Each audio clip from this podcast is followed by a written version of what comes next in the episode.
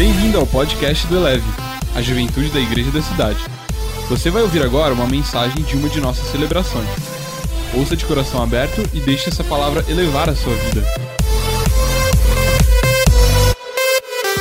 Que bom que você está aqui. Algumas pessoas receberam um convite para vir e decidiram não vir. Você recebeu o convite e decidiu vir. Isso diz muito sobre você.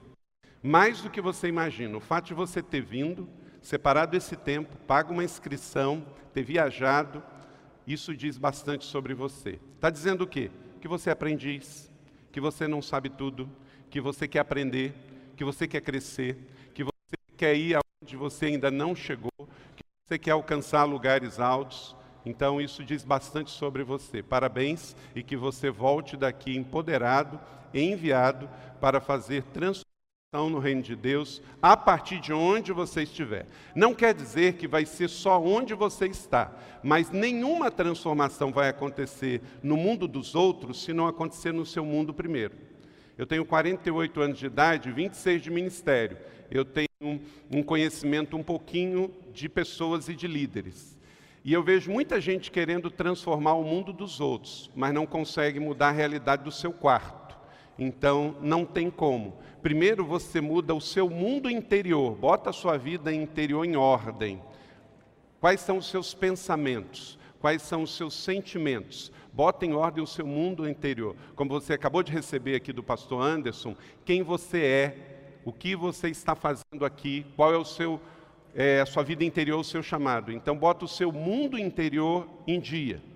Depois você bota o seu mundo exterior próximo em dia, quer dizer a sua casa, seus irmãos, seu relacionamento. Depois é com a sua comunidade, é onde você mora. Uma criança no Brasil vale a mesma coisa de uma criança no Haiti e na África. E você tem que ter compaixão pelas crianças de rua do Brasil primeiro. Entende? E aí sim, e você tem a mesma paixão pelo mundo todo. Agora, não queira atravessar o Atlântico se você não consegue atravessar a rua para atender a necessidade de alguém que precisa de pão do outro lado da rua, porque isso é querer se enganar. Bota em ordem o seu mundo interior, bota em ordem a sua casa, bota em ordem a sua comunidade e aí seja flecha pronta para ser enviado para qualquer lugar e diga aos seus líderes e pais espirituais: meu pai, meu pastor, eu vou para qualquer lugar, desde que enviado. Ok? Porque também, atravessar a rua sem ser enviado é estar sem destino. Se você vai enviado, aí você vai com a benção. Aí pode ir para o outro lado da rua, por outro bairro, para outra cidade, pode atravessar o Atlântico, pode ir para um idioma que você não conhece.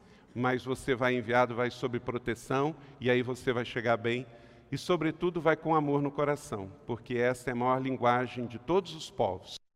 Pode não saber o idioma dos outros, mas se você sabe amar, você sabe cruzar a maior fronteira. Tem pessoas que convivem uma do lado da outra, mas porque ambas não se amam, então não conseguem se comunicar. Se você ama, você pode até não saber o dialeto e o idioma do outro, mas você vai conseguir chegar ao coração dela, porque o amor é maior do que palavras. Amém? Que bom estarmos juntos. Obrigado, Anderson, por estar aqui e vir abençoar o nosso pessoal mais uma vez, aceitar o convite do pastor Marcos, da conferência da igreja para estar aqui. Você é uma bênção e amém a oração do Silas. E você é um presente de Deus para a nossa nação. Continue assim, amando a Jesus, amando a sua casa e amando a todos nós. Obrigado. Eu queria orar com vocês pela liderança da juventude leve antes de pregar e endossar o que já foi falado deste livro. Não é porque é meu filho, não é porque a juventude é leve. É... Se eu tivesse um outro livro de liderança de juventude para botar do lado desse e falar assim, ó, compre os dois, eu faria, mas não me chegou até as mãos. Este é o melhor livro de liderança de juventude bíblica e prática do Brasil hoje. Por quê? Porque aqui tem a história da realidade prática aplicada da Bíblia na vida de uma juventude que começou do zero. Antes da gente ter a juventude leve, deixa eu te dizer uma coisa. Nós tivemos sete líderes de jovens em sete anos diferentes. Todo ano mudava a liderança de jovem, nada dava certo. Deus me usou para fazer a transição nessa igreja, de uma igreja tradicional, conservadora, voltada para dentro, para uma igreja voltada para a comunidade. E você sabia qual o grupo mais difícil? Sabe, Tiago, você não estava aqui, você era bebê. Você vinha aqui nos, com seu pai, quando você tinha 10 anos de idade. A juventude. Muitos jovens são assim, gente. É, critica, reclama, mimimi demais, mas na hora de assumir a responsabilidade. Então foi muito difícil. Eu tive terceira idade mudando, eu tive adultos mudando, e os jovens não conseguiam sair da inércia, só ficava criticando. Não queria nada que, que vinha do exterior. É interessante, eu não quero nenhum princípio bíblico que uma igreja tenha usado no exterior. Mas eu quero calça jeans, eu quero Windows, eu quero Google, eu quero Microsoft, é, para Aí, tudo bem, mas se é para o reino de Deus, não. Ou, oh, você está atrasado assim? Reino de Deus não tem divisão geopolítica. Deus trabalha procurando adoradores espírito e em verdade no mundo inteiro, se eles estão na China, se eles estão nos Estados Unidos, na África, na Ásia, no Brasil, Deus vai vê-los, Deus vai ouvi-los, Deus vai revelá-los e Deus vai usá-los como case para o mundo. Pode ser no Canadá, nos Estados Unidos, pode ser na sua cidade. Então, um grupinho de jovens brasileiros que tudo que dizia respeito à igreja, se começou fora do Brasil, não serve. Mas outras coisas, como tecnologia, como moda, como roupa, serve. Ah, vai ver se eu estou na esquina. Espera aí. Até pelo seguinte: bom, se formos pensar assim, temos que tirar todas as baterias das nossas igrejas, porque isso aqui não é brasileiro, tá? Teclado não é brasileiro, piano não é brasileiro. Vamos mais? A gente, se for para ser, a única coisa que vai ter nos nossos cultos é beribal, atabaque, só, tem mais nada não pode ter nenhuma dessas luzes, nenhum deste som, nenhum deste instrumento, porque nada disso é brasileiro. Oh, alô, mas isso não importa, porque Deus não está procurando nada geográfico, Deus só colocou um princípio: precisa ser em espírito e em. Só isso. Porque também, se não for em espírito e em verdade, também. Porque pode, até endemoniados tocam bateria e dure que alguns até dentro da igreja. Então, esse não é o ponto. Esse não é o ponto. O instrumento que for, se você ler o único cancioneiro de Israel, que é o livro de Salmos, lá cita todos os instrumentos possíveis usados na cultura israelita dentro e fora do templo. Todos mas não tem uma nota musical no livro dos Salmos. Só tem princípios. Aí você pega a letra e coloca no ritmo que você gosta. Olha, se a gente fosse perguntar aqui num grupo tão grande desse, ainda mais tratando de líderes de jovens, seria muito eclético. Alguns aqui gostam de música eletrônica, música clássica, pop, rock, é, sei lá, contemporânea, uh, funk, o que for. Cada um tem o seu gosto e a preferência, mas guarde isso no seu coração. Ritmo tem a ver com pessoas, porque envolve gosto, estilos e preferências. E por isso que na Bíblia não tem estilo de música, não tem. Não tem uma nota musical na Bíblia, porque nota musical tem a ver com ritmo, e ritmo tem a ver com gosto e de cada um, tem a ver aonde você nasceu, tem a ver em qual lugar você se formou, qual bairro você frequentou, qual cidade, qual estilo. Por isso que isso não está na Bíblia, porque ela seria atemporal, ela seria temporal, e a Bíblia é atemporal. Então na Bíblia tem letra, para que você pegue a letra e coloque no ritmo que você gosta. E o ritmo que você gosta é seu, mas precisa ser em espírito e em verdade, porque é isso que importa para Deus, correto? Então, vencemos isto. E hoje temos uma juventude leve, transformadora, que Deus nos deu, sob a liderança do pastor Marcos Madalena e da Mariana.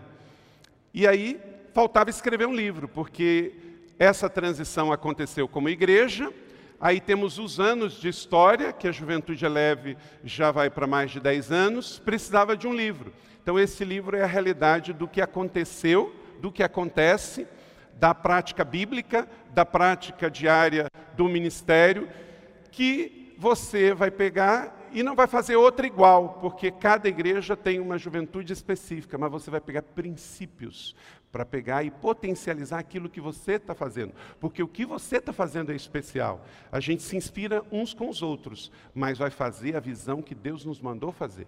Então pegue o livro, estude com a sua juventude e com certeza vocês vão potencializar a partir do que vocês já têm, dos seus cinco pães e dos seus dois peixinhos. Não é isso, Juan? Não foi isso que aconteceu no hangar? Pegaram uma visão de Deus, colocaram em prática. O que vocês estão fazendo lá é único porque visão é pessoal e intransferível. Mas ele vem aqui, se inspira, a gente vai lá, se inspira e aprendemos uns com os outros. Pastor Marcos e Mariana Madalena, vem cá, eu quero orar por vocês e junto com vocês quero chamar para vir aqui à frente os líderes que estão sob a liderança deles. Então, o Luiz e a Michele, que lideram o Eleve Livre. O Eleve Livre está na faixa de 18 a 30. O Silas e a Renata, que é o Eleve Extreme, que é de 13 a 18. O Sandro e a Sabrina, que é o Eleve a 3 que são jovens casados. E o Bruno, a sua esposa não está aqui porque está no hospital, mas vem para cá, Bruno. E a sua esposa lideram o Eleve Up, que são jovens mais experientes, mais de 30. Tem jovens com mais de 30 aí? Então, é isso aí.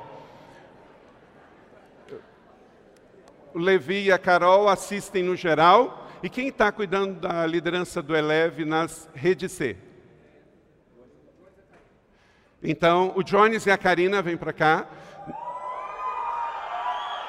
O que acontece aqui, e é importante, a sua igreja tem igrejas filhas, ela precisa inspirar as igrejas filhas. Então, as 18 igrejas que temos, a partir daqui de São José, eles replicam o que temos aqui, e a partir disso, John e a Karina, eles estão responsáveis em levar esta inspiração e o Levi e a Carol ajudam no todo. Agora eu quero pedir que, mesmo aí onde você está, quem trabalha com o Luiz e a Michele, que serve no Eleve Livre, fica de pé para nós.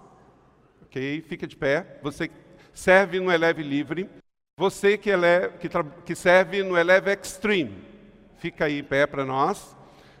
Está junto com a 3, com o e a Sabrina. Você que está junto com o Bruno, com o Eleve Up você que ajuda e que está liderando a, o Eleve de uma das nossas ICs. Fica de pé, por favor. E você que ajuda aqui na colina no Eleve geral. Vem aqui para frente, todo mundo, eu quero orar com vocês. Por favor, vem para cá, vocês ficaram de pé. Podem ficar aqui. Eu vou pedir que vocês deem um passo aqui à frente. Aqui tem um princípio. Olha só. Fala assim assim, juventude é leve. Parece que é coisa de uma pessoa só. Você nunca é grande sozinho. Olha só, todos esses aqui estão sob a liderança deles para fazer acontecer. Você pode ir, ir mais rápido sozinho, mas você nunca vai fazer algo eterno sozinho. Então, queria que vocês que estão participando e recebendo aqui tanto, e estão saindo daqui inspirado para inspirar, que dê uma salva de palmas para todo esse pessoal.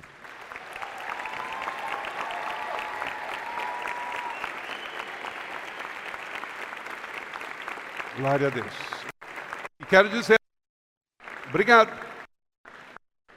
Precisou mudar sete vezes, de sete líderes diferentes, para que hoje tivesse Pastor Marcos e Mariana, uma equipe tão linda como essa aqui. Que vocês continuem, prossigam que vocês continuem e prossigam, que daqui saiam grandes empresários, grandes juristas, grandes homens e mulheres de Deus, líderes comunitários, profissionais, pessoas que vão servir o Estado, o município, a nação e as nações, independente da sua profissão. Todos somos discípulos, todos somos chamados. Não é só pastor, só ministro, só missionário, todos somos discípulos de Cristo. E dentro da igreja, somos todos adoradores, mas fora da igreja, somos todos missionários, servo, discípulos para uma missão. A sua empresa, a sua faculdade é também o seu campo missionário. Amém? Vamos todos ficar de pé e vamos orar pela liderança da Juventude Eleve. Pai, obrigado por esse tempo aqui. Obrigado, Pai, pela visão que o Senhor nos deu como igreja, uma igreja voltada para a cidade para as nações, porque a igreja não é o lugar de chegada, a igreja é o ponto de partida. Quem só chega num culto não chegou, quem chega num culto está recebendo, abastecendo, se empoderando para voltar para o seu destino, que é a sua comunidade, Pai, obrigado pela liderança do pastor Marcos e a Mariana. Obrigado pela liderança de cada um dos líderes, dos Eleves, Up, Extreme, Livre, A3, por toda a juventude Eleve em São José e em cada uma das 18 cidades onde estamos. Abençoamos aqui a rede Inspire para que os ministérios de juventude destas igrejas possam viver os seus melhores e maiores anos que eles sejam flechas inflamadas, seguindo o destino profético que o Senhor nos deu para a salvação desta nação e das nações. Pai, obrigado pela inspiração de ministérios parceiros como o ministério do pastor Anderson, como o ministério do Juan, como o ministério do Tel. Obrigado a Deus porque os melhores ministérios desta nação hoje estão ativos, salvando vidas, sendo, ó Deus, farol e referência para a nossa nação. E acreditamos que os novos ainda virão. Obrigado a Deus pela vida do Relevância, um ministério que surge para alcançar e servir como igreja os que não estão sendo alcançados. Abençoe, ó Deus, que o Eleve possa inspirar e gerar ministérios como esse, em nome de Jesus. Pai, nós abençoamos todos os líderes que estão de pé aqui agora, estendemos as mãos sobre eles, dê a eles unção, sabedoria, criatividade, que eles sejam os melhores para a glória do teu nome na escola e no trabalho, que sejam santos e separados para esta obra linda que o Senhor deu. Obrigado, Pai, que eles arranquem aplausos dos céus, porque são filhos amados do Senhor. Eles sabem a identidade que têm, a missão que têm e eles sabem a quem querem agradar. Em nome de Jesus. Amém. Parabéns, amamos vocês.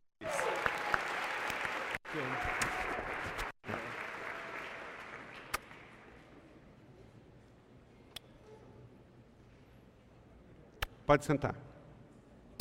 Obrigado.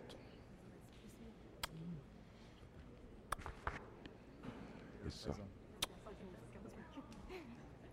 Aqui é muito amor envolvido, gente. Não é? Tamo junto. Se você não gosta de momento de beijo de abraço, o problema é seu, não é nosso. Nós estamos bem resolvidos com isso. Vamos lá.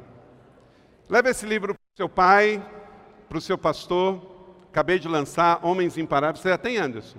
Não, então toma para você. Amo você. É que para homens, né, Mariana? A gente já fez um livro menor, porque tem muito homem que gosta de ler muito. Você dá um livro muito grosso, assusta. Então, dá para o seu pai Homens Imparáveis, quem sabe ele não vai mais parar de ler. Juan, você tem, enraizado você tem, não tem? Deve ter. Mas você não tem células apostólicas, acabei de lançar. Então, esse aqui é o livro de célula. Então, para você.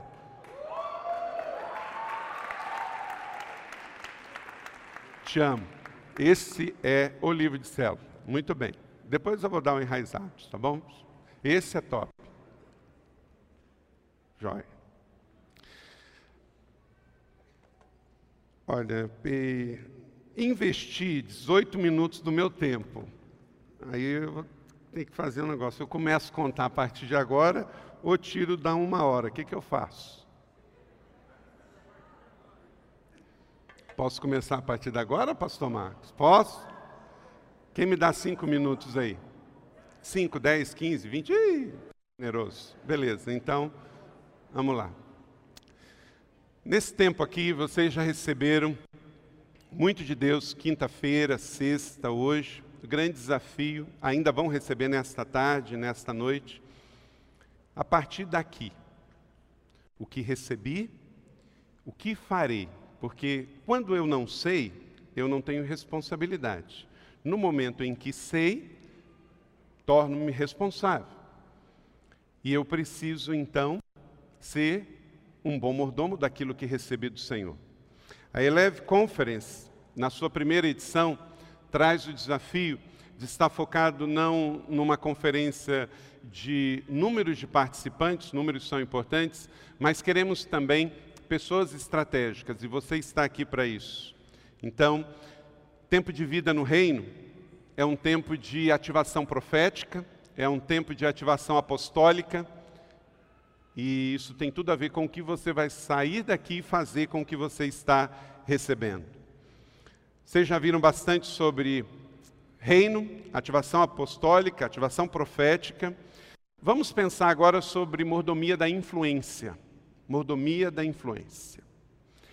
E aí é sobre o que você tem nas suas mãos.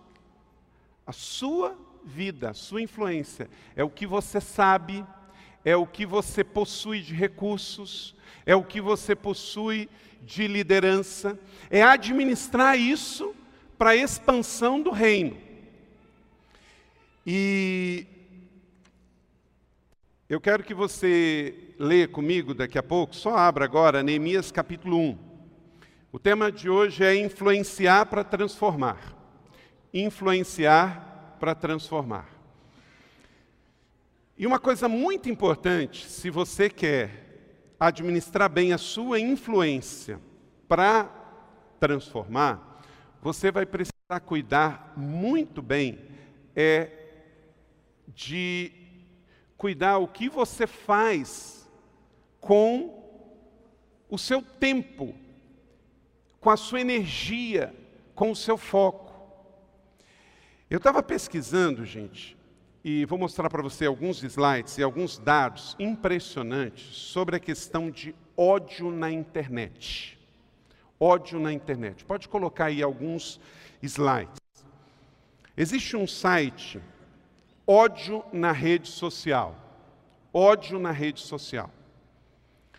Um site americano que, diante de tanto ódio que está sendo disseminado e gente gastando tempo com isso, que chamou atenção até para o objeto de pesquisa. E se você entrar nesse site depois, você vai ver que a geografia de grupos de ódio, o estado do ódio. E eu estava vendo aqui, gente, olha só, os estados. Você sabe aquele, aquela região ali, é pelo mais escuro para mais claro que manifesta-se ódio na internet e nas redes sociais. Sabe a região concentrada com maior ódio é o centurão chamado bíblico dos Estados Unidos. Os três estados com maior ódio na rede social são três estádios de maioria de pessoas ditas evangélicas tradicionais, como batistas, metodistas, presbiterianos, Arkansas, Mississippi Tennessee. Os três estados com mais ódio na rede social são estádios, estados de pessoas que professam uma fé evangélica, são irmãos nossos. Três estados: Arkansas, Mississippi Tennessee. Então, você pode hoje ranquear pela internet o estado com maior manifestação de ódio. Os grupos de ódio com maiores seguidores no Twitter é impressionante. E qual que lidera? Anti-imigração e refugiados. Lidera disparado. 72% do ódio em toda a internet diz respeito a refugiados. O pessoal esquece, gente, que a Bíblia inteira fala sobre refugiados. Jesus foi refugiado no Egito houve perseguição em Israel, ele teve que ir para o Egito. A Bíblia inteira fala sobre movimento de pessoas de um lugar para o outro, o tempo todo. O povo judeu viveu durante dois mil anos, do ano é, 71 até 1948, o povo judeu foi imigrante. De 71 a 1948, quando a ONU declarou o Estado de Israel, eles viviam pelo mundo inteiro. Então, se você é um cristão, não é muito bíblico você levantar bandeira de ódio contra a questão de imigração. Os mais populares, olha só, anti-imigrante, depois anti-islâmico, depois é uma mistura, brancos separatistas, anti-GLBT, supremacia branca e antissemitismo.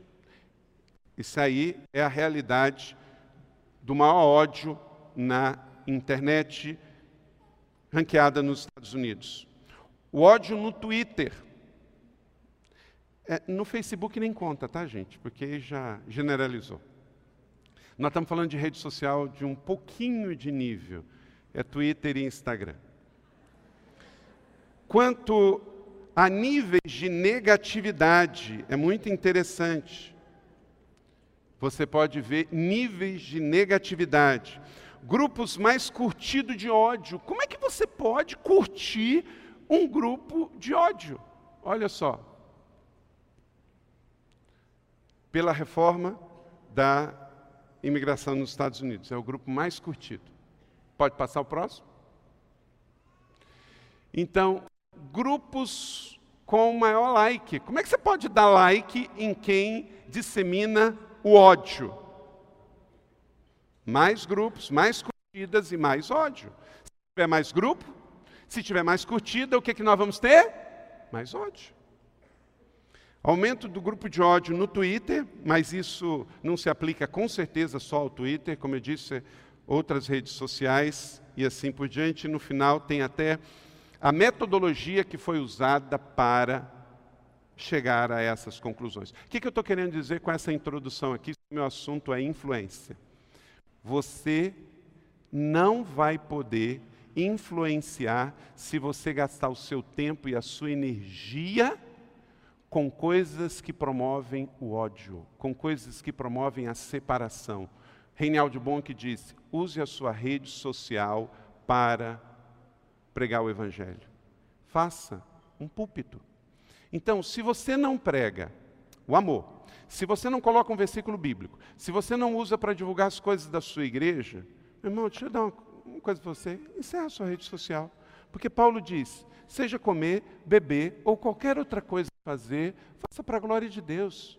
Se a única coisa que você faz com a sua influência é mostrar o seu corpo, mostrar é, alguma coisa que você está comendo, eu quero dizer que a vida cristã é muito grande para ser vivida de forma tão pequena. Porque enquanto que você só mostra o que você come, milhões de pessoas não têm nada para comer. Então esse é o ponto.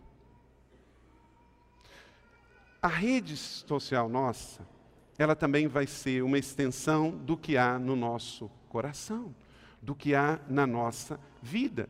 Isso é para todo mundo, para qualquer faixa etária, para qualquer cristão, mas, sobretudo, para nós que estamos liderando. Então, ou você vai usar sua energia, seu foco, seu tempo, e o tempo vai passar, porque o Cronos não espera, ou você vai usar para trazer o reino de Deus à terra. As duas coisas não dá para fazer. Como eu disse para você, eu decidi que eu não iria ter um ministério de manutenção. Eu cheguei aqui em São José no ano de 97. Essa cidade tinha 400 mil habitantes. E quando eu cheguei aqui, a cidade era boa, muito boa. E a gente tinha uma igreja que ela era igreja boazinha. Eu falei, peraí, eu não posso servir numa cidade muito boa, ótima, com uma igreja boazinha. Tinha 600 membros, estava lá no centro da cidade. Deixa eu botar aí para vocês algumas fotos, talvez você não tenha tempo de ir lá. Era assim, deste jeito. Não estava tão bem pintadinha assim, não, mas era aí. Rua Euclides Miragaia, centro da cidade. 600 membros, banco estofado, tranquila, o pessoal veio me cumprimentar, pastor, você está assumindo uma boa igreja. O problema é que o bom é inimigo do ótimo. Era aquela boa igreja para o pessoal vir domingo. Quer dizer, se nascesse, a gente apresentava. E se convertesse, por acaso alguém se converter, a gente batiza, né? Era a famosa First Baptist Church, a primeira igreja batista. Maravilha. Né? Mas Deus queria algo maior, porque a cidade estava crescendo. Para você ter uma ideia, em 21 anos a igreja passou de 400 para 700 mil habitantes. E olha o que, que foi acontecendo. Aí Deus mostrou um lugar mais amplo. Aqui é colina. Onde você está hoje, era assim. E hoje é assim. Em 10 anos. Em 10 anos. Mudou de coisa Quando compramos, em 2004, era aquele campo bonito. E hoje, depois que a gente começou a construir, começamos a construir em 2008. Esse auditório foi construído em 2008. E em 10 anos, tudo que está aqui foi construído. Claro que tem muita luta. Por exemplo, eu falei para o Marcos e Mariana, eu estou de férias, mas eu antecipei que eu cheguei de viagem, e aí eu vim trabalhar aqui, eu trabalhei aqui enquanto vocês estavam aqui, eu também estava trabalhando em outras frentes. Quinta e sexta, eu parecia um, um agricultor.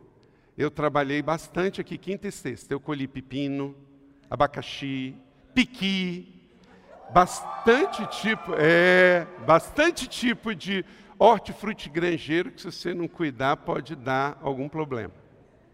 É porque a igreja é uma lavoura, é uma maravilha, gente, mas também tem os efeitos colaterais. Então não pense também que você vai liderar algo grande, que você vai fazer transformação e que vai ser tudo às mil maravilhas. Não, você vai ter, como Davi, matar leão, e ursos antes de conquistar sua Jerusalém. Pode passar. A colina foi uma realidade, a coisa mais linda. Todo ano nós temos muitos batismos. Todo sábado, todo domingo acontece batismo aqui ao lado. Ano passado a igreja batizou 1.370 pessoas para a glória de Deus. Então, todo ano são muitos batismos e vidas transformadas. Dá trabalho, a construção é meio, não é fim, a coisa mais importante são vidas. Né? Pode passar? Coisas assim, eu estava lendo o jornal da cidade e vi essa notícia. Ninguém me falou, ninguém me pediu, eu estava lendo o jornal da cidade. Casarão da Nelson Dávila vira Cracolândia em São José. Um casarão antigo, perto do nosso templo antigo, lá no Campo Centro, e tráfico, droga, miséria, problemas. Aí fomos lá, nosso pessoal já tinha ah, bastante conhecimento do que estava acontecendo. Tráfico de droga, estava morando quatro famílias, insalubridade, tirando lá 30 caçamba de resto de comida, resto de roupa e fezes, tudo junto. Era assim que estava. Aí, olha como é que foi. Isso, essas fotos são antigas, não atualizou. Pode passar. A Casa Sol hoje está em pleno funcionamento, atende todos os dias. Nós temos projeto lindo, acontece o 30 semana, acontece triagem, acontece aconselhamento, o positivo, o ministério para apoiar pessoas que estão com é, HIV, o Belas. Semana teve um encontro lá, uma menina de rua, de programa, é, profissional do sexo, pediu para sair. Então, coisas esse, esse auditório já está pronto. Isso aí foi quando o pessoal, depois que tirou o lixo, foi fazer a oração. Pode passar. Olha o mesmo jornal. Sem Cracolândia, Casarão da Nelson Dávila tem recomeço. Glória a Deus. Aleluia. Pode passar. A igreja indo para a comunidade, toda semana, o jornal colocamos um encarte de oito páginas. O jornal tem que contar muita notícia mas a igreja é pregadora de esperança, de boas novas, então ela encarta o caderno. A cada 15 dias eu escrevo, eu recebi um convite para escrever no jornal. Eu tomei a iniciativa, eu falei assim, peraí, a cidade, ela não é só evangélica. A cidade tem a maioria católica, então eu acho que vocês deveriam convidar um padre para escrever e eu escrevo a cada 15 dias. Então, por iniciativa minha, o jornal que me convidou para fazer semanal, eu faço quinzenal por causa que eu sugeri para que pudesse ter um padre. Então, é, fica quinzenal. Pode passar? Pode passar? A nossa Rádio Cidade, estamos reformando para prestação de serviço. É a primeira rádio é, da cidade, que era a Rádio Band. Pode passar. O nosso colégio está aqui, tem 650 alunos, quatro anos de funcionamento. Segundo o Enem, foi o segundo melhor colégio da cidade de São José ano passado. Em redação, e o quarto melhor no sentido geral. E por que, que é o segundo? Quem é o primeiro? Vou falar. É o colégio da Embraer. Pode passar. IP, é, por enquanto. O IP é nosso Instituto Propósito de Ensino, capacitando pessoas à distância. Então, uh, hoje são 740 alunos de vários lugares do Brasil. Quero chamar também mais pessoas. O Luciano acabou o Marcelo. Anderson, venha gravar aulas Juan também, para que a gente possa inspirar e educar gente que não pode vir num seminário, não pode levar vocês na igreja deles e vocês podem ir lá. A editora, primeiro livro de Steve Furtin no Brasil, publicado pela editora Inspire, o primeiro livro do Benny Libich publicado no Brasil pela editora Inspire. Pode passar. Então, gente, o que, que eu estou dizendo para você? Ou você vai viver ah, lá no Primavera, São José constrói avião, sim, mas também tem bairros pobres. Uma região que nem asfalto tinha, agora tem por causa da influência também da igreja. Esse é o prédio maior em toda a Zona Leste. Ele não pertence a uma associação de moradores, ele não pertence à prefeitura, ele pertence a uma igreja que tem uma visão para fora. A igreja colocou um milhão e meio para construir esse centro social, que no final de semana é uma igreja, no meio de semana é esporte, educação, o que precisa de espaço acontece lá no Primavera. E no final de semana, uma igreja ativa e relevante na vida da igreja, da comunidade. Quatro dos nossos pastores da igreja eram dependentes químicos, se converteram aqui na igreja e hoje são pastores. Passaram por o processo de transformação, de crescimento, de formação.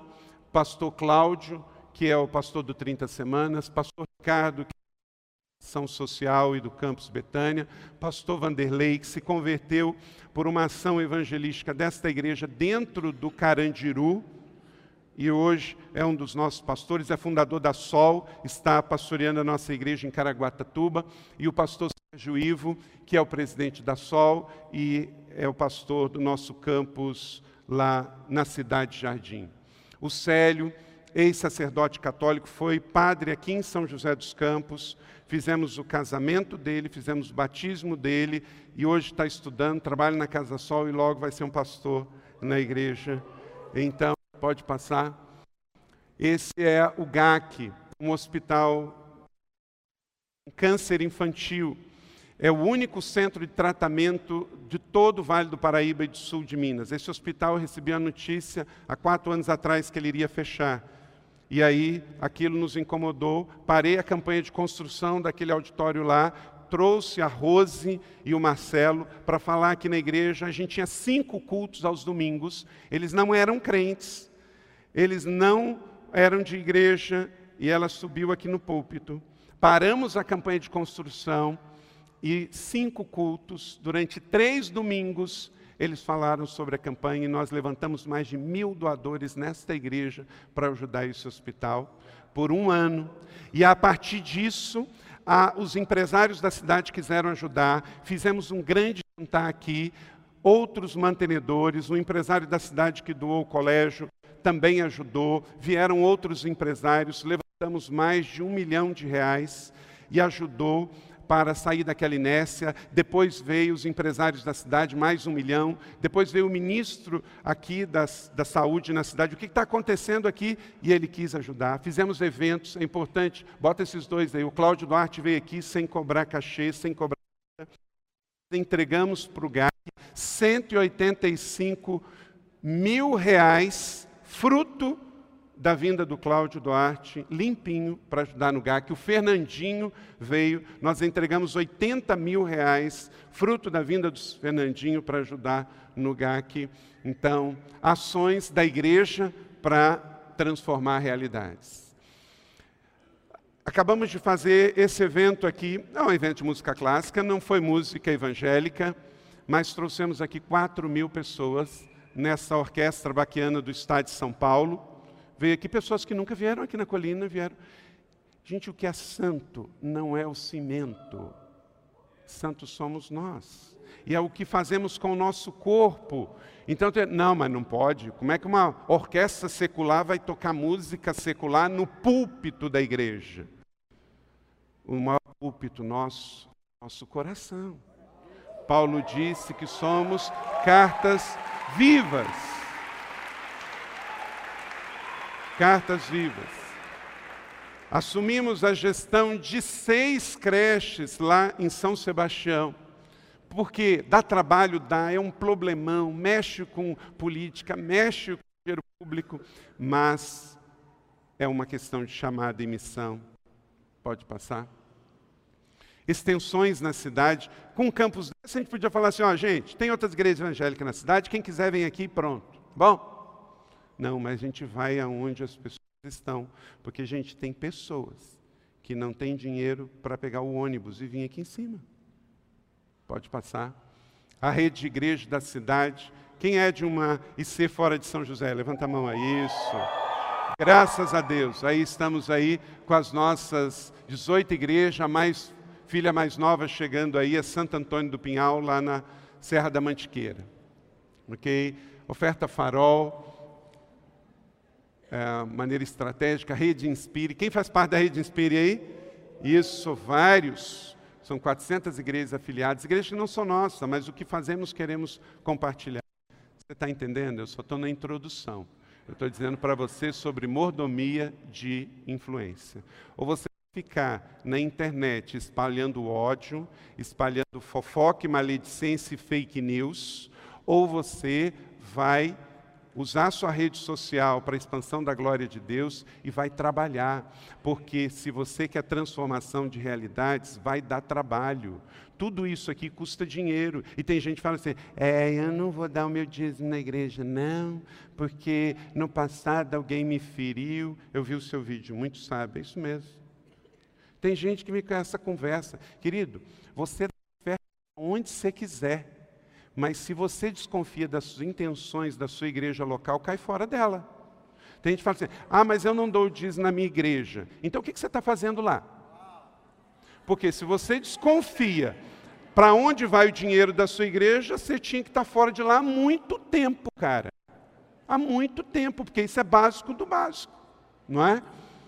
Então, dízimo é do Senhor, não é seu. Você dá na sua igreja local. Agora você pode dar oferta designada para onde você quiser. Vamos lá. Eleve Conferência está aí? Vamos influenciar para transformar? Então vamos lá, Neemias capítulo 1, de 1 a 6, 2 de 5 a 10. Eu quero destacar com você, deixa o texto aberto na sua Bíblia, e eu quero destacar com você o capítulo 2, 4 e 5, e quero convidar você a ler comigo que vai estar no PowerPoint, todos juntos. E o rei me diz, todos juntos: Que me pedes agora? Então orei ao Deus dos céus e disse ao rei: Se é do agrado do rei, e se o teu servo é aceito em tua presença, peço-te que me envies ajudar a cidade dos sepulcros dos meus pais, para que eu reedifique. Que o Senhor aplique esta palavra no meu e no seu coração, amém? E produza frutos a cem um homem de muita influência, chamado Neemias, ele trabalhava na corte do rei Artaxerxes, sabe aquele do filme 300? Trabalhava lá, o império da Pérsia.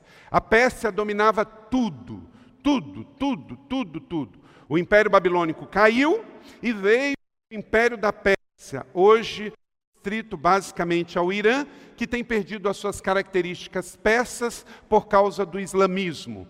Mas todo o Império Persa dominava parte do sul da Europa, toda a Ásia, norte da Europa e uh, norte da África, sul da Europa e parte da Ásia e todo o Oriente Médio. E um homem chamado Neemias, que os seus pais eram judeus, que tinha ido junto na deportação dos 70 anos do cativeiro babilônico, ganha o coração do rei. E ele podia ganhar o coração do rei e usar a sua influência para quê? Para se dar bem, para benefício próprio. Mas ele entende que ele não poderia ficar aonde estava só usando a sua influência para si mesmo. Ele pega então e faz algo com a sua influência para o reino, para fora. Nem toda pessoa famosa, gente, transforma realidades, mas toda pessoa influente transforma realidades. Deixa eu dizer isso de novo para você. Nem toda pessoa famosa transforma a realidade. Está cheio de gente famoso na internet, nas celebridades, mas toda pessoa influente, ele transforma realidades. Eu espero que você seja muito mais do que famoso, você seja influente. Um servo de Deus, quando alguém diz que ele é famoso, querido, não diz nada. Está cheio de ateu, está cheio de pessoas feiticeiras, famosas. Um cristão tem que ser influente. Um cristão tem que ser estratégico. Minha irmã, que a sua oração seja de se tornar uma pessoa influente, não famosa. Porque ser famoso tem a ver com você, ser influente tem a ver com transformação de realidades. Você deseja ser famoso ou ser influente? São duas coisas bem diferentes. Influente para quê? Ninguém vai lutar por mudar uma realidade que não lhe incomoda. Se você tem algo que lhe incomoda na sua cidade, no seu bairro, isso já é um bom sinal, porque você nunca vai mudar algo que não incomoda você, que vira mensagem, que todo mundo já acostumou. Rick Warren disse uma frase que eu gosto demais. A saúde de uma igreja não deve ser avaliada apenas pelo número de pessoas que vêm para ficarem sentadas aos domingos, mas pelo número de discípulos enviados durante a semana. Pastor se encontra, a primeira coisa, quantos membros tem a sua igreja? A segunda pergunta, quantas igrejas tem? O seu campo. Não. A grande questão é, em matéria de influência, quantas pessoas são enviadas. Tem duas coisas, os que ficarem aqui para um culto de domingo vão ver, porque todo domingo fazemos isso. Todo culto tem um testemunho de vidas transformadas. E todo culto termina com a bênção do envio. Por quê? Porque a igreja não é o lugar de chegada, a igreja é o ponto de partida. Então, quando terminamos o culto, começa o envio. Agora enviamos, como Jesus falou, vos envio. Em nome do Pai, do Filho e do Espírito Santo. Porque quando o culto começa, a vida continua. Porque quando a celebração da comunidade termina, eu estou reabastecido, alinhado e empoderado para começar o meu ministério. A igreja tem um ministério do coletivo, mas querido, você tem um ministério seu pessoal, que é na sua cidade, que é no seu bairro, que é na sua escola, que é na sua faculdade, que é no seu trabalho, que é na sua família, com a boa mordomia da sua influência e afluência, porque Deus te deu. Você não pode ter três coisas importantes perdidas na sua vida com relação à sua influência: perder tempo, perder energia e perder oportunidades. Você não pode se dar o luxo você não pode. Nem no mundo pessoal e nem no mundo virtual. Você tem que ter todo cuidado. Três coisas que não podemos perder na nossa influência, quais são? Tempo e energia e oportunidade. Sabe por quê, gente? Elas não voltam mais. O tempo que você tem é hoje, a energia que você tem é agora, e a oportunidade ela passa. Esse é o tempo, essa é a hora. Davi morreu e diz: Davi morreu e foi sepultado. Até aí todo mundo está na mesma linha. Todo mundo vai morrer e todo mundo vai ser sepultado. 100% das pessoas morrem. Aqui em São José, não sei na sua cidade. Mas aqui todo mundo morre, graças a Deus, que não tem fantasma andando em São José. Então, Se 100% das pessoas morrem como Davi, mas o texto de Atos não termina aí, diz que ele serviu aos propósitos de Deus na sua geração. Aconteça o que acontecer, você vai morrer. Quando e de que eu não sei, você vai morrer. Não estou sendo profeta do caos, só a realidade. Mas, se você vai servir a Deus na sua geração, isso é uma escolha sua. Se alguém mais vai se salvar por causa de você, isso é escolha sua. Porque a grande questão, no final, não vai ser, gente, quando você chegar no céu, o Senhor não vai te perguntar assim: Ei, Carlito, é, e aí, naquelas discussões apologéticas, é, quantos argumentos você ganhou? E, Senhor, eu ganhei de muçulmano, ganhei de católico. Com relação ao dogma de Maria, eu ganhei todas. O Senhor Jesus vai falar assim: é, filho, que pena, hein? Você não entendeu nada. Eu não morri por argumentos, eu morri por pessoas. Eu morri por vidas. A grande questão é quantas pessoas estão no céu por causa da sua influência e não quantas pessoas não estarão por causa dos seus argumentos duros. O nosso evangelho é um evangelho de esperança. Se você tem um evangelho de ódio, você não está pregando o evangelho de Jesus. E não pense que esse negócio de ódio na internet vê só com os Estados Unidos. Esses dias atrás, nós tivemos um processo de impeachment que a esquerda brasileira mostrou muito ódio com quem não era da esquerda muito forte dois anos atrás. Isso ficou muito evidente, muito acalorado. Quer dizer, se você era a favor do impeachment, você não existia. Você poderia e deveria morrer. E houve muito ataque, muito ódio na rede social. Mas passou. Aí agora veio o episódio da guerra da greve dos caminhoneiros. Gente, eu vi tanto ódio nas redes sociais por parte da direita que se você falasse alguma coisa contrária, você tinha que morrer. Então eu quero dizer para você que não tem a ver com posição ideológica.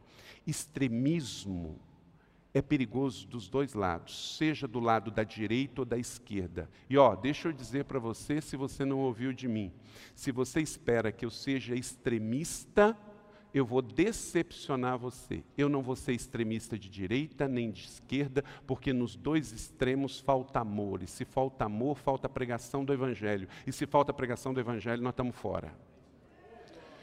Jesus poderia ter pego. Tem gente que pega e pega texto do Testamento na direita e pega a Bíblia, está confundindo o livro da capa preta com outra coisa para espalhar ódio. Ô, oh, peraí, gente. No Velho Testamento puro da lei, você podia matar. Deus mandou matar no Velho Testamento. Jesus nunca pegou em armas. Jesus nunca saqueou o Estado.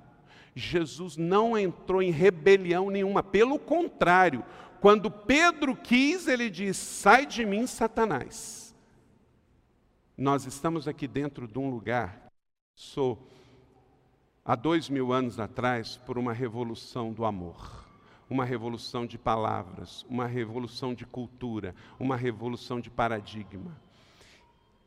Um muçulmano pegar em armas, eu entendo plenamente, porque o seu profeta era um soldado que pegava em armas. Mas um cristão pegar em armas não justifica na Irlanda, não justifica no Oriente Médio, não justificou nas cruzadas e não justifica nos Estados Unidos e não justifica nos dias de hoje. Para mim, extremismo. cristão ser a favor de pena de morte, eutanásia e tem que saquear, quebrar tudo porque a elite não presta, você está nos extremos. E eu não tenho professor para essa matéria em Mateus, Marcos, Lucas e João, porque Jesus manda pescar para pagar o imposto. Jesus manda dar a César o que é de César. E Jesus nos manda a viver o Evangelho e fazer a revolução através da influência, não com o que eu falo, mas com o que eu faço. Então, muito cuidado com as posturas extremas de ideologia de esquerda e de direita. O Brasil vai escolher presidente novo. Muito cuidado com discursos extremistas. Não perca seu tempo, não perca as energias, não perca a oportunidade, porque os três vão passar. São bens escassos, bens temporais, bens que passam, e você não pode perder, porque o reino de Deus, a ativação profética e apostólica que precisamos na igreja, passa por boa administração do tempo, boa administração dos recursos, boa administração da sua energia. Você é jovem, mas você vai ficar de meia idade, você vai ficar velho, e você precisa viver a sua estação agora. Este é o tempo essa é a hora. Não deixe que o mundo roube a sua energia. Não, não deixe que o diabo diga o que você vai fazer com o seu tempo. As redes sociais de ódio não servem para você. A vida sem causa não serve para você, porque você tem um chamado, você é discípulo, você é servo, você está em comissão. Então anote aí alguns princípios. Coloque aí o primeiro deles. Se você quer de fato viver para influenciar transformar realidades à medida da sua influência, você precisa despertar interesse pela real situação das pessoas. Era coisa básica. Foi o que Neemias fez. Estava lá na Pérsia, podia ficar lá, mas ele entendeu e quis, de fato, sair daquela situação. Coloque o texto, por favor. Então eu pedi notícias da cidade de Jerusalém e dos judeus que haviam voltado do cativeiro babilônico. Em outro país, ele estava em outra realidade, era outro fuso horário. Mas vem cá, tem um povo naquela cidade que me diz respeito. Meus avós foram sepultados lá, os meus pais foram sepultados lá. Como que está vivendo o povo que sobrou? O resto. Era o resto. Porque, gente, já tinha passado quase 70 anos. Quem sobrou? Sobrou quem não servia para o império babilônico. Jovem, gente nova, gente inteligente, gente ativa, tudo foi levado. Sobrou o resto. Neemias mudou a realidade de Jerusalém e mudou a minha, a sua realidade, porque a nossa realidade foi mudada a partir de Jerusalém. A nossa realidade não foi mudada por Atenas, pela Grécia, foi mudada por causa de Jerusalém. Porque um dia um homem administrou a sua mordomia de estar dentro de um palácio e se preocupar com a sobra, se preocupar com o resto. Gente, Jerusalém, nessa altura do campeonato, não é o que é hoje. Hoje ela é centro do universo.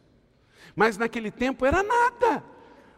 Pós-exílio, já tinha sido queimada, já tinha sido saqueada, já tinha sido levado todo o ouro, tudo que era interessante foi levado. Não tinha madeira, não tinha pedras preciosas, não tinha mais o ativismo do dia a dia. O que, que era? Um monte de pedra queimada. Mas tinha pessoas lá. E Neemias então se importa com essas pessoas. Tem alguns pastores que falam assim: ah, eu gosto de pregar. Gente, não me impressiona nada. Um pastor que diz que gosta de pregar, você está na frente, está na visibilidade, tem microfone na mão, tem influência. A questão não é se gostamos ou não gostamos de pregar. A questão é se gostamos das pessoas com as quais Deus nos colocou para ministrar. Esse é o ponto. Querido, eu fui pastor. Meu primeiro ministério foi em Nova Iguaçu, lá na Baixada Fluminense, e eu saía da Tijuca durante dois anos. Primeiro eu pegava dois ônibus, porque eu não tinha carro e depois eu tinha um golzinho refrigerado a ar que ia lá pela Via Dutra, não tinha nem linha vermelha na época. E eu ia com a mesma paixão e pastorei dois anos. Para cento e poucas pessoas. Depois eu fui para Ijuí, no Rio Grande do Sul. Para duzentos e poucas pessoas. E eu cheguei aqui tinha 600. Então, se você falar de igreja de 100 a 17 mil, eu sei o que é pastorear mas eu nunca subi num púlpito, independente do número de pessoas, e que isso mudou a minha motivação de pregar, e quem é que me ouve sabe. A questão não são números, mas quantas pessoas e por que essas pessoas estão ali. Pastor, líder de jovem, você nunca vai receber mais se você não celebrar o que você tem hoje. A juventude que Deus colocou na sua mão de 5 pessoas, 10 pessoas, 20 pessoas, 30 pessoas, elas são muito importantes. Eu já fui pastor de jovens, eu já fui pastor de adolescentes, eu já fui pastor de líderes, antes de ser de igreja. A paixão tem que ser a mesma. Querido, não importa o local onde você está. Eu já morei em cidades pequenas, em cidades grandes, já morei na Baixada Fluminense, já morei em São João de Meriti, onde eu me converti. São João de Meriti, dos 6.200 municípios do Brasil, é o município que tem a maior população demográfica do país. Quer dizer, não tem nem praça, nem área verde. É gente para todo lado. São João de Meriti, no Rio de Janeiro. E eu morei lá durante de 77 até 82, cinco anos, e lá me converti. Eu era apaixonado pela igreja, apaixonado pelas pessoas. Eu ia correndo para lá. Deixa eu dizer uma coisa. Se você porque o seu corpo precisa, porque você está obedecendo o mandamento do Shabat, glória a Deus. Mas se você tira férias porque você não aguenta as pessoas do seu trabalho, porque você não aguenta o seu trabalho, esquece. Já, esse trabalho já acabou inclusive se for igreja. Porque você tem que ser apaixonado pelo que você faz. Tirar férias é mandamento bíblico, é importante porque ninguém aqui é homem de ferro, então precisamos para nós e para a família, mas não porque você está de saco cheio da igreja ou de saco cheio do seu trabalho. Deus nunca vai te dar mais se você não celebrar o que você tem, os seus cinco pães e dois peixes, é a sua cidade, é o seu povo. Eu amo São José, mas eu amava Ijuí no Rio Grande do Sul, eu amava Nova Iguaçu, eu amava Macaé. Você nunca vai ser influente numa cidade que você detesta. Você nunca vai ser influente para um povo que você não gosta deles. Você tem que amar o povo do seu bairro, da sua cidade, do seu estado, do seu país. Gente, está um negócio agora. Não, mas negócio, Deus falou comigo que eu tenho que ir para. Interessante, é Europa, Canadá e Estados Unidos. Eu, não, mas Deus falou comigo, pastor. Deus falou comigo e eu tenho que ir porque o meu sonho, porque Deus me chamou. Gente, ei, ei, ei, eu acabei de chegar, eu andei 1.600 quilômetros agora lá na Califórnia dirigindo. Você tem homeless, você entra num Walmart, 10 e meia da noite numa cidade. Gente, parece Walking Dead. É a coisa doida, não é, Mariana? Lá em Dallas também era assim, não é? Gente, é loucura, é loucura. Querido, o lugar mais seguro da terra é no centro da vontade de Deus. Pode ser que seja lá, mas é onde Deus te chamou para estar. Tem gente que está neurótica em países ricos. O país número um em suicídio não é país pobre. Nós estamos falando de Japão, onde o índice de educação, de qualidade de vida é fantástico.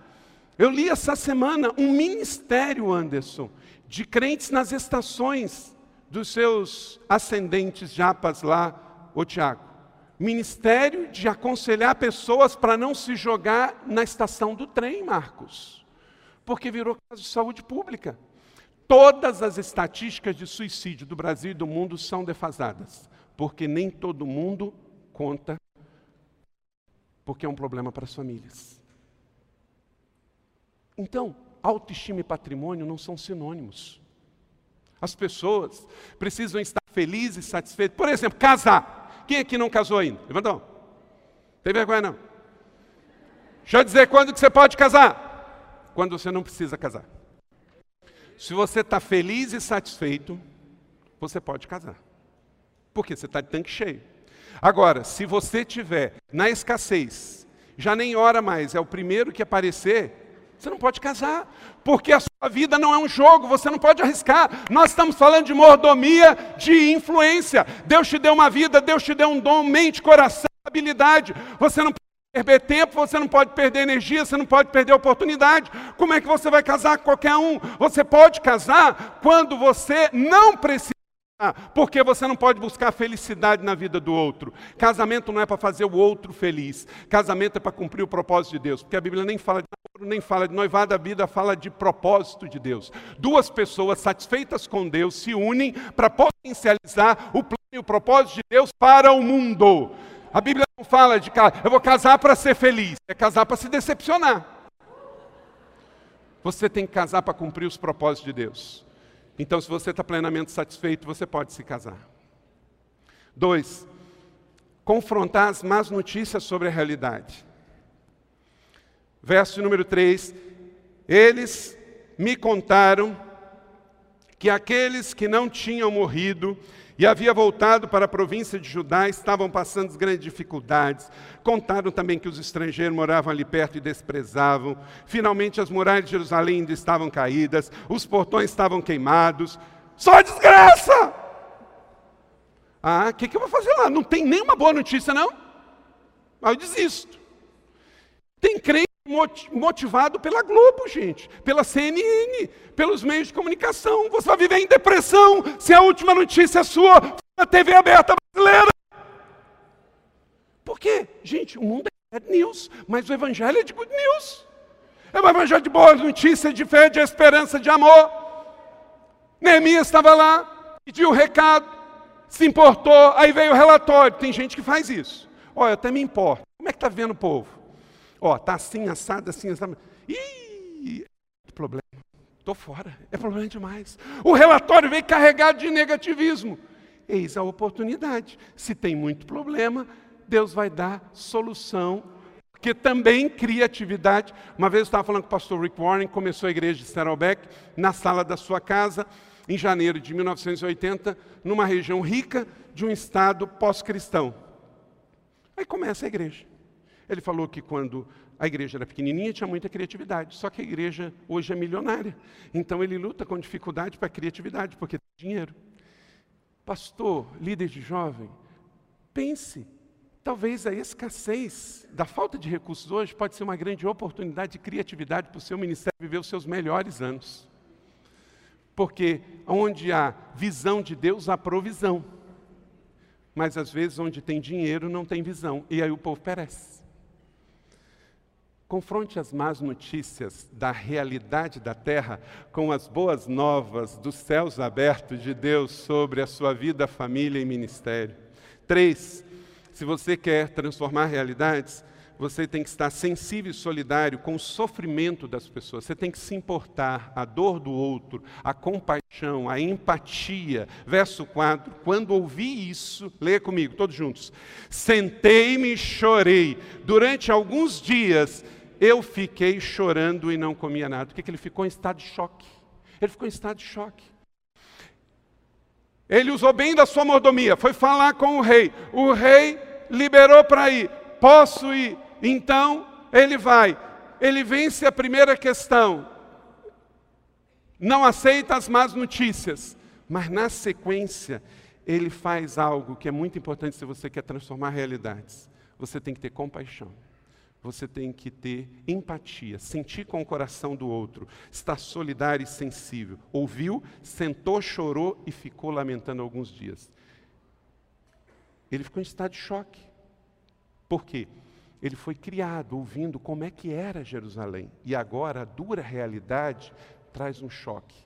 Mas isso não o detém você vai ter problemas na sua igreja, você vai ter problemas no seu ministério. Se o seu negócio é tirar a gente das drogas, se o seu negócio é tirar a gente da rua, tirar a gente da prostituição, é transformar meninos em cavalheiros, é transformar doentes em príncipes, você vai ter problemas. Mas você não pode parar com os problemas. Você pode, no momento, sentir, tem um baque forte, mas você tem que administrar e se levantar. E entra o quarto princípio: crer no poder da oração para enfrentar os problemas da sociedade. A sociedade está doente e tem problema, mas nós temos Deus, temos a cura, temos Jeová Rafá e nós somos o remédio desta nação. A esperança está na igreja, está no Evangelho, está em Jesus, está em nós, está em mim e você. Então, verso 4 e 5: E fiz esta oração, Senhor Deus dos céus, olha como é que ele ora, grande, ele não começa na escassez, ele começa na abundância, ele não começa no tamanho do problema, ele ora a Deus e diz: Senhor, tu és o Deus grande. Não se deixe intimidar pela sua escassez, pelo seu problema. Diga ao seu problema o tamanho do seu Deus. Quão grande é o meu Deus, disse Neemias. Tu és o Deus fiel que guarda as alianças, o Deus que honra os que te amam e te obedecem. Relembre a sua mente, a sua carne, o tamanho do seu Deus. Relembre ao mundo quem você é. Então, no tipo de oração que você faz. Tem gente que está diante de um problema, chama o outro para orar, e aí começa a orar, começa a falar, aí o outro do lado, uhum. Esse negócio de oração. Não, quando alguém disser Sim, Senhor, tu és grande e poderoso. Você tem que soltar aquele amém. Amém, concordo. Assim seja, verdade. Se ele chama El Shaddai, se chama Eu Elohim. Entra em concordância, não tem um rum para oração de batalha espiritual, para transformar a realidade, para virar as cinzas de Jerusalém na cidade de ouro que é hoje. Quinto, interceder a Deus em favor da redenção dos pecados. Os tradicionais não souberam fazer isso por falta de leitura bíblica. Verso 6. Foi Neemias que pecou? Não. Ele estava, ele nasceu lá no, na Babilônia. Ele nem nasceu em Judá. Ele nasceu em Judá. Ouve as orações que faço dia e noite em favor dos seus servos. Confesso que eles ou nós? Nós. Ele fez a oração de intercessão, ele se colocou na brecha.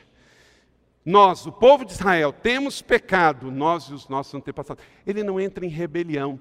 Ele sabe que o juízo do exílio de 70 anos foi por causa do pecado, não é porque Deus é ruim. Tem uma teologia aberta aí, e hoje na internet aceita qualquer coisa, inclusive a central de fake news e ódio. Tem gente aí, gente, tem pastor brasileiro hoje que ele devia fazer qualquer coisa, menos pregar em púlpito e gravar vídeo público para a internet. Porque ele está confuso na sua teologia. É? Mas onde estava Deus quando aconteceu o terremoto do Haiti? Onde estava Deus é, no, no problema da África? Onde estava Deus? No mesmo lugar que o seu filho estava, quando seu filho estava morrendo na cruz. Ele estava amando, ele estava chorando, porque Deus não para de amar. E porque eu estou aqui, é a prova de que Deus está lá. Deus é rei, está no governo. O problema na que tire de Deus poder, autoridade e majestade. Aonde estava Deus? Que teologia aberta deste jeito. Não, Deus é Deus. E a prova de que Ele é Deus é que Ele me enviou e te enviou para sanar o sofrimento. Deus não é problema de nada. Deus é fonte e é solução. Se há algum problema é em nós. E aí Neemias pega e puxa esse problema e diz: Nós, povo, pecamos, nós, povo, erramos. Mas não era ele, ele nasceu em outro lugar mas ele toma para si o pecado geracional, o pecado da terra. Gente, é tempo da gente pedir perdão pela igreja brasileira, perdão pelos púlpitos, perdão pelas igrejas, perdão pelos pastores, perdão pelos governos. Ah, mas o problema não é meu, eu não sou o líder disso, eu não, eu não sou o prefeito dessa cidade, eu não sou o governador. Não. Se foi feito por um servo de Deus, está aí. Aí agora, prefeito do Rio de Janeiro, sofrendo processo de impeachment, está cheio querendo derrubar. Mas por quê? Porque foi fazer reunião privada com, com, com pastor, com crente. Gente, se uma pessoa crente se propõe a servir num cargo público, ele tem que entender que ele vai servir a todos. E, o, não importa, ele vai servir ao ateu, ao afrodescendente que pratica o candomblé e etc. Então não tem esse negócio, ah, é carnaval no Rio, eu vou viajar para a Alemanha. Não. Se a festa mais importante daquela cidade é naqueles dias, ele pode até não querer ir na, no, no sambódromo, mas ele tinha que estar andando pelas hospitais, pelas ruas, pelas praças da cidade. Então, eu abandono a cidade, entende? Então tem gente que vota em. É outra coisa, gente, esse negócio de bancada evangélica, isso é uma roubada. Esse negócio de bancada evangélica, isso é uma roubada. Nós não temos que ser de bancada evangélica, nós temos que ser da bancada da cidadania, do direito, opção. Por isso que a, o Eleve Conferência trouxe o Deltan aqui, por causa de um princípio maior. Não é para defender direitos de denominação, interesse. Tem denominação hoje tem partido político, gente. Que absurdo! Que absurdo! Ser profeta nesse tempo não é ser extremista, é ter bom senso para você exigir mais da igreja do que do Estado. Porque quem está desviado, gente, não é o Estado. O mundo jaz no maligno. Quem se desviou foi a igreja. Então, interceder pela redenção da nação com perdão. Sexto, encarar de forma pessoal o desafio de transformação. Encarar de forma pessoal. Pergunta para Neemias o que ele deseja. Ele diz: Deixa-me que eu. Eu, eu é que vou. O rei falou: Quem que vai? Eu vou. Eu. É você, é você, é você, é você. Você é a chave, você é a pessoa, você é a peça da transformação para transformação de realidade. Deixa que eu vá à terra de Judá reconstruir a cidade. Em outra tradução diz que eu possa reconstruir a cidade. Pense nisso. Sétimo, estou terminando. Ser estratégico com o seu tempo e recurso. Olha só, tem gente que espiritualiza demais. Vamos no capítulo 2, 6 a 9. Então o rei me disse, estando a rainha sentada junto com ele: Quando durará a viagem e quando voltarás? Aprove ao rei enviar-me apontando um certo tempo. Olha só, tinha um negócio, porque tem crente que é assim: Não, rei, é, ah, não sei, é alguns dias. Não, eu libero, mas quanto tempo você vai ficar e quanto você vai faltar, quando que você vai voltar? Se você for espiritualizar tudo no seu trabalho, e você for levar a sua Bíblia, e você só ficar falando evangeliquez, e você não tiver prazo, você não tiver. Não, porque eu estou orando, você vai ser demitido. O rei falou assim: o rei não era convertido, o rei não tinha nada com Jerusalém, o rei não tinha antepassado enterrado lá, já fez um grande deixando ir, mas ele quer prazo. Meu irmão, minha irmã, dê prazo, retorne recados, retorne os seus é, e-mails, os seus apps, dê prazo. Tem gente que vive na vida ainda do Nelson Pagodinho, deixa a vida me levar, me leva eu, eu estou orando, leva. Um ano depois está orando, está orando, não tem prazo, não tem meta, não tem organização, não tem planejamento. De vez em quando algum pastor pega e fala assim, mas como você pode preparar uma série de mensagens? Como que você pode preparar um esboço para a igreja preencher na terça-feira, você vai para pregar domingo? Gente, quem disse que o Espírito Santo só pode falar no sábado à noite o que eu vou pregar domingo? O cara, às vezes, é encostado, acomodado, só quer preparar as coisas de sábado e domingo, ainda dando um Google, e quer espiritualizar as coisas. Deus planejou o mundo, você é obra da criação de Deus e foi planejado por Ele. Então entenda, há um planejamento, seja estratégico. Espiritualize o que tem que ser espiritualizado. O mundo jaz no maligno, existe uma batalha espiritual contra o mundo, contra a carne, contra o diabo. Existem anjos no mundo, mas também tem demônios. Um terço dos anjos do céu caído viram demônios. Então há uma realidade de bem ou mal, céu, inferno, vida ou morte. Mas tem coisa que é do homem, que é da carne. E tem muita preguiça. Por exemplo, tem gente que vai discutir, aí vira e fala mas Deus falou comigo, acabou. Quando alguém chega e fala assim, ó, Deus falou comigo, quem sou eu para dizer o contrário? Não tem jeito mais. De vez em quando alguém chega para mim, pastor, Deus falou para eu ir, não sei o que, tal, tal. Aí marca um horário e vem me contar toda uma história. Eu falei assim, você está me pedindo um conselho ou está me dando uma informação? Porque se você está me pedindo um conselho, a passagem não está comprada e não tem ainda os dados dos detalhes. Aí eu posso orar por você e com você. Mas se você só vem me dar uma informação, o que, que eu posso fazer além de ouvir? Pastor, não, eu preciso que o Senhor me abençoe e me envie. Vai em outro gabinete, porque eu não posso fazer. Como é que eu posso abençoar e enviar uma coisa que eu não sei de nada? Eu posso estar prejudicando a sua vida.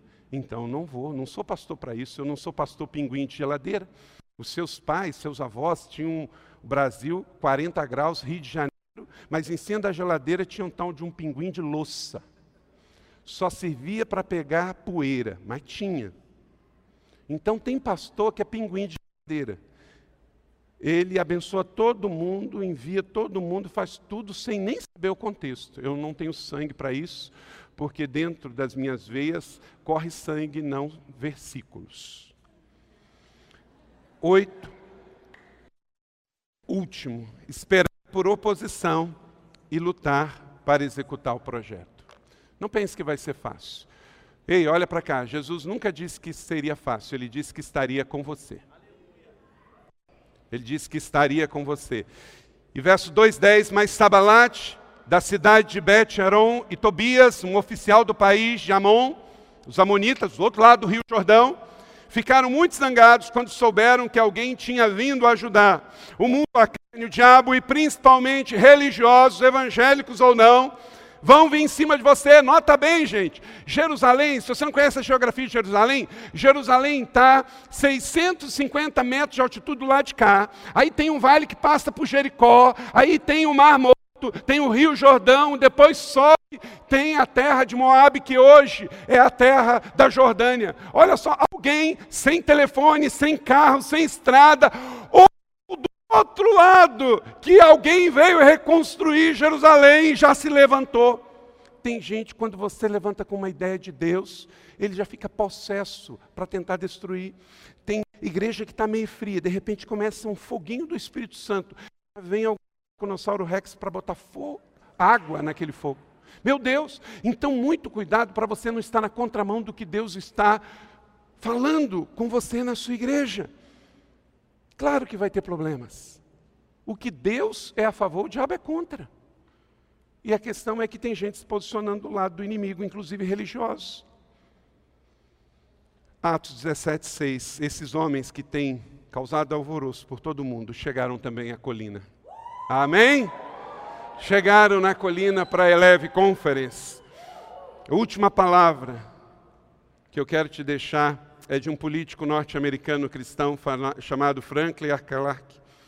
Se você encontrar um caminho sem obstáculos, ele provavelmente não te levará a lugar algum. Eu quero terminar essa palavra, antes de orar, mostrar um vídeo para você. Você tem visto sobre a situação do maior afluxo de imigrantes saindo do Iraque e da Síria no mundo, em especial da Síria, indo para a Europa, para o Brasil, para o mundo todo. Isso não é a última notícia. A última notícia é que Deus está trazendo cristãos de volta. E nós, como a Igreja Livre, temos o desafio de ajudar a reconstruir as casas. Quero te mostrar um vídeo com o Dr. Elias Dantas, que trouxe para nós um desafio. Eu já estou junto, a nossa igreja também de ajudar a reconstruir casas de cristãos em cidades sírias que foram bombardeadas para que eles voltem. Porque eles não querem sair e muitos querem voltar. Elevou sua vida? Compartilhe. Se você quer tomar uma decisão por Jesus, ser batizado, servir no Eleve ou saber algo mais, acesse elevesuavida.com ou envie um e-mail para juventude@elevesuavida.com. Que Deus te abençoe.